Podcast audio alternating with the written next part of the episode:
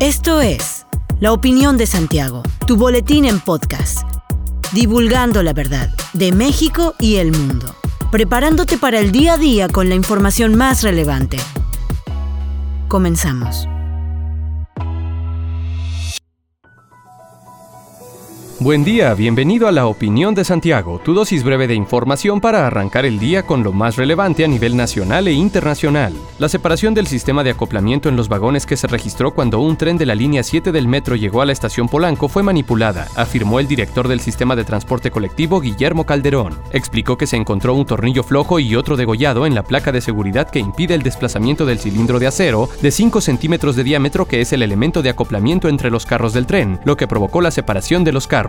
Calderón afirmó que el incidente al que calificó como atípico no tiene que ver con la falta de mantenimiento, pues la unidad había sido sometida a una revisión el pasado 5 de enero. La jefa de gobierno de la Ciudad de México, Claudia Sheinbaum, explicó que no se señalará a ningún presunto responsable, pues eso debe ser determinado por la investigación a la Fiscalía General de Justicia.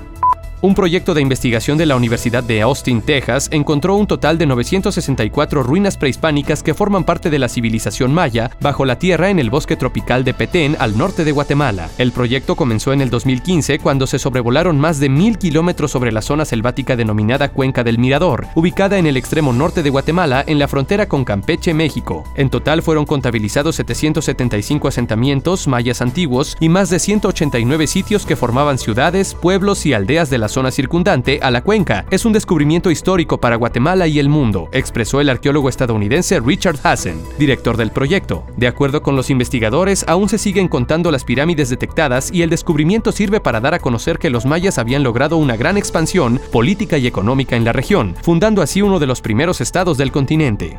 En el marco de la entrega del equipamiento y unidades vehiculares a instituciones de seguridad y procuración de justicia de Querétaro, el gobernador Mauricio Curi González anunció un aumento salarial para los cuerpos de seguridad del Estado de 2 mil pesos mensuales a 1.565 policías y custodios. El mandatario estatal resaltó que para defender Querétaro se debe actuar como lo establece la ley. Se necesita de cuerpos policiales entrenados, certificados en sus capacidades profesionales al 100% y debidamente equipados, motivo por lo que se entregaron vehículos y herramientas por un monto superior a los 117 millones de pesos a la Policía Estatal, a la Policía Investigadora del Delito y servicios periciales. Refirió que a lo largo del año se seguirá disponiendo de los recursos necesarios para la formación y capacitación, así como el fortalecimiento de las capacidades para mejorar los servicios a la ciudadanía y protección de las víctimas.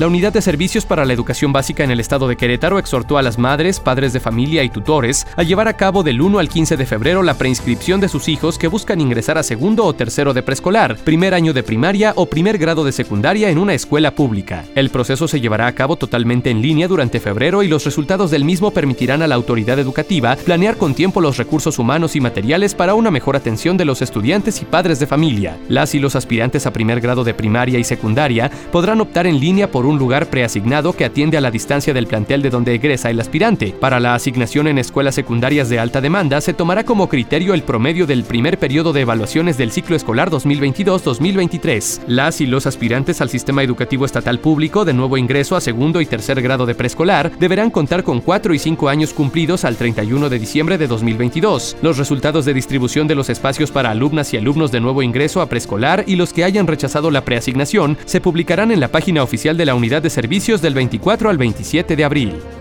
Al menos el 10% de los agremiados a la Asociación de Discotecas, Bares y Entretenimiento tendrán que adecuar sus espacios para cumplir con las disposiciones del reglamento de la Ley General para el Control del Tabaco, que entró en vigor el domingo pasado, reconoció Emilio Lugo García, presidente de la asociación. Estas modificaciones a la ley prohíben exhibir las cajetillas de cigarros en los mostradores de tiendas, así como también prohíben encender cigarrillos en espacios públicos. Luego, García explicó que de los 300 agremiados, solo el 10% de ellos tienen espacios abiertos, por lo que ahora tendrán que buscar realizar e invertir en estas modificaciones modificaciones para cumplir la ley.